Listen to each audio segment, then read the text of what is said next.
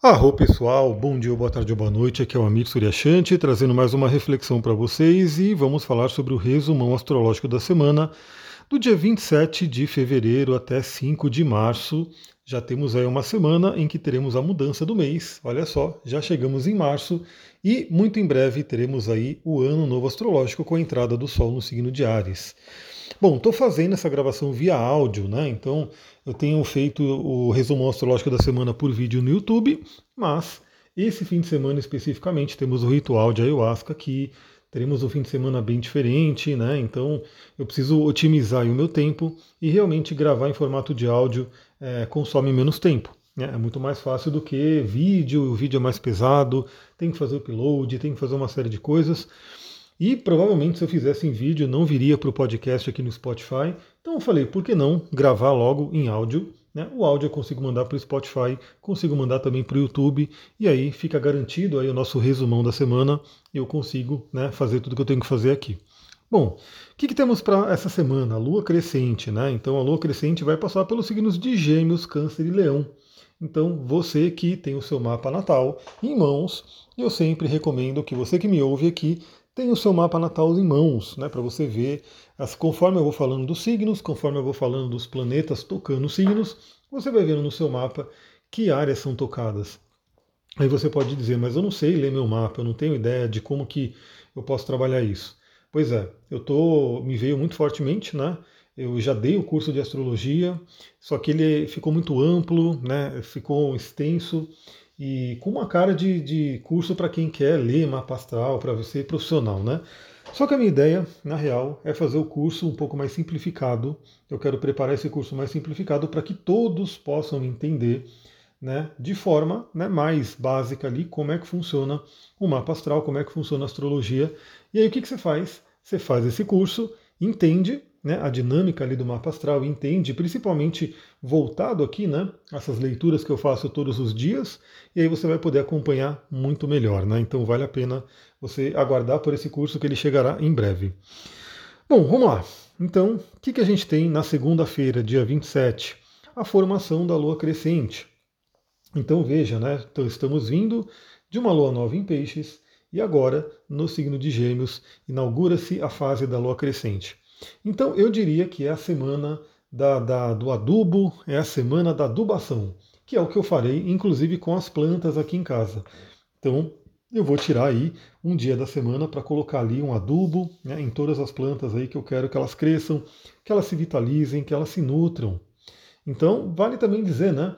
Mesmo aquela planta que já está grande, ela precisa de adubo.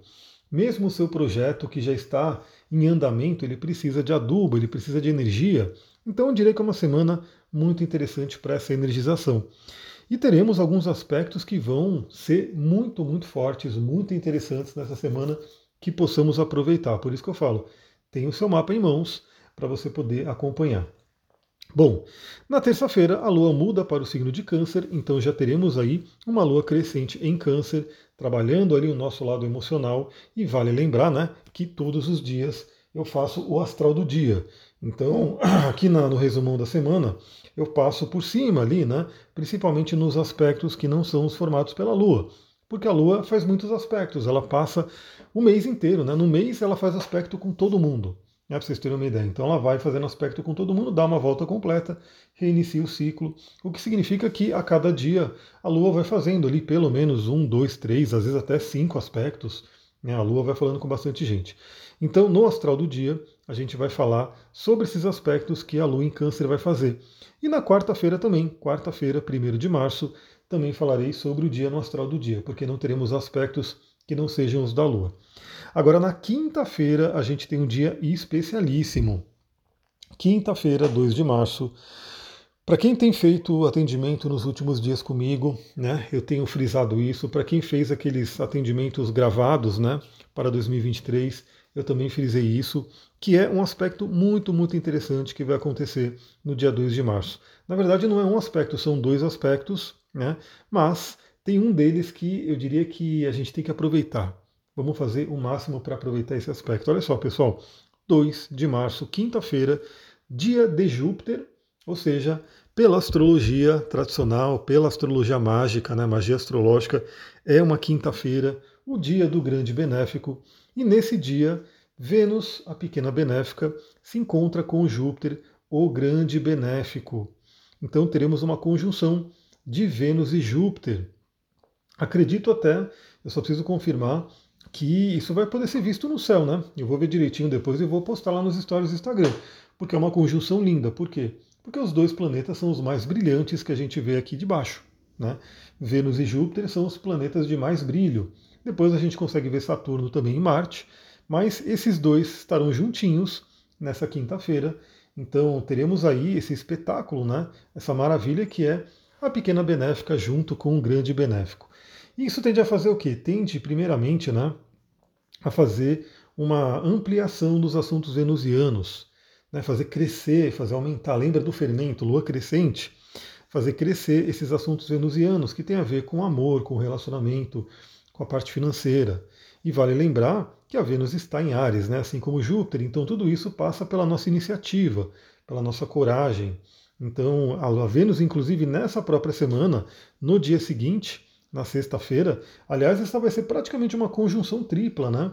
De Vênus, Júpiter e Quiron, porque na sexta-feira, ou seja, no dia seguinte, a Vênus faz conjunção com Quiron. Então, essa Vênus em conjunção com Júpiter traz aí uma oportunidade da gente ampliar nossos relacionamentos, da gente né, trazer grandes benefícios para nossos relacionamentos, ampliar a parte financeira, trazer grandes benefícios para a parte financeira, rever nossos valores, né? Então, ver aquilo que é importante na nossa vida, ver o que, que a gente quer atrair, e se a gente não está atraindo algo que está sendo legal, né? se a gente está atraindo coisa que a gente não gosta, cuidar para que a gente mude a energia, para que a gente possa atrair algo positivo. E também tem muito a ver com a fé, aumentar a fé na nossa capacidade de se relacionar, aumentar a fé na nossa capacidade de sobrevivência, de ganhar dinheiro. Olha, esse aspecto ele é muito, muito interessante. Se eu não me engano, depois eu vou ver direitinho, também vou mostrar lá nos stories do Instagram, ele é que vai acontecer no grau 12 de Ares. Se eu não me engano, é no grau 12. E aí eu convido você a olhar no seu mapa. Bom, primeiramente, independente do grau, qual é a área que você tem Ares no mapa? A área que você tem Ares no mapa está recebendo esse benefício, está recebendo aí esse toque da pequena benéfica de mãos dadas com o grande benéfico Júpiter. Bom, e mais ainda, esse dia de quinta-feira é um dia bem importante porque nesse dia Mercúrio, que já está finalizando a sua passagem por Aquário, se despedindo dos ares aquarianos, ele está fazendo conjunção com Saturno na quinta-feira. Por quê? Porque Saturno também já está se despedindo de Aquário. Falei sobre isso no astral do dia, né, de domingo, e o, Saturno está se despedindo de Aquário finalmente, vai para o signo de Peixes e só volta para Aquário lá para daqui a mais ou menos 28, 29 anos. Então, a gente, né, que é de Aquário, vai ter uma trégua aí de Saturno, mas naquelas, né? Porque, como eu falei no áudio também, a cada sete anos o Saturno ele vem fazer uma cobrança na gente, né? então ele traz uma cobrança. Então, queira ou não, daqui a mais ou menos sete anos ele vai entrar no signo de touro. E quando ele entrar no signo de touro, ele vai cutucar novamente nós dos signos fixos. Quem somos nós dos signos fixos? Aquário, Leão, Touro e Escorpião. Nós fazemos parte do clã né, dos signos fixos. E agora quem vai né, é, se ver com Saturno são os signos mutáveis, né, principalmente Peixes, que vai receber né, o Saturno por conjunção em cima do seu Sol ou de outros planetas que você tem em peixes, e os planetas dos signos mutáveis, que são peixes virgem, o Sagitário e os Gêmeos. Bom, Mercúrio se encontra com Saturno. É um encontro bem interessante também, porque por mais que seja ali uma conjunção com o grande maléfico, que tende a trazer um certo desafio, né? Se diz na prática da astrologia, quando a gente estuda aspectos, se bem que hoje a gente já trabalha um pouco diferente, principalmente na astrologia humanística, mas basicamente um aspecto de conjunção com o maléfico é um aspecto desafiador. Enfim, a gente pode sim ter o desafio de Mercúrio em conjunção com Saturno, um certo bloqueio, uma mente um pouco pesada, uma mente mais negativa, né, com medos, mas, mas não é só no negativo que a gente trabalha, porque um Mercúrio em conjunção com Saturno pode trazer uma estabilização da nossa mente, pode trazer uma firmeza, pode trazer aí novamente esse senso de disciplina, de comprometimento. Então veja, né? A gente escolhe como a gente usa energia. Mas como que a gente escolhe? A gente tem que estar consciente. Se a gente tiver na, na robotização, se a gente estiver levando a vida de uma forma totalmente automática, sem reflexões, a gente vai caindo, né? E às vezes a gente pode cair no melhor do aspecto, às vezes a gente cai no pior. Né? Geralmente é assim, né? Se, se, é um aspecto bom, beleza, a gente tende a cair no, no melhor e beleza, vai seguindo. Agora, se é um aspecto desafiador, a gente tende a cair no pior. Agora, para a gente ir aproveitando tudo o que acontece, porque mesmo aquilo de ruim, que aparentemente é ruim, né? Que acontece com a gente, porque também o que, que é bom, o que, que é ruim é sempre muito relativo, né? Às vezes a gente encara algo como ruim, e no final das contas, quando a gente tem uma visão do todo, aquilo foi bom, né? ou ao menos aquilo serviu para o nosso processo evolutivo. Então é sempre muito relativo, a gente tem que ter uma mente mais aberta né, para entender o todo. Mas a gente pode sim, com esse Mercúrio em conjunção com Saturno, trazer um potencial de comprometimento, de estabilização para a nossa mente. Até porque isso será muito bem-vindo, porque na própria quinta-feira Mercúrio, depois de ter essa conversa. Pessoal, eu gosto muito de visualizar os planetas, porque os planetas eles foram nomeados né, como os deuses greco-romanos. Né, então a gente tem aí esses nomes Saturno, Marte, Vênus, são nomes romanos, né, que são os deuses gregos que também foram trabalhados no panteão dos romanos, e a gente acabou ficando com o nome romano. Né? Porque, por exemplo, Vênus seria Afrodite. A gente poderia estar falando de Afrodite no mapa. Saturno é Cronos. A gente poderia estar falando de Cronos no mapa. Mas a gente chama dos nomes romanos, que é os que ficaram mais com a gente. E basicamente, os deuses né, são ali como se fossem umas personificações.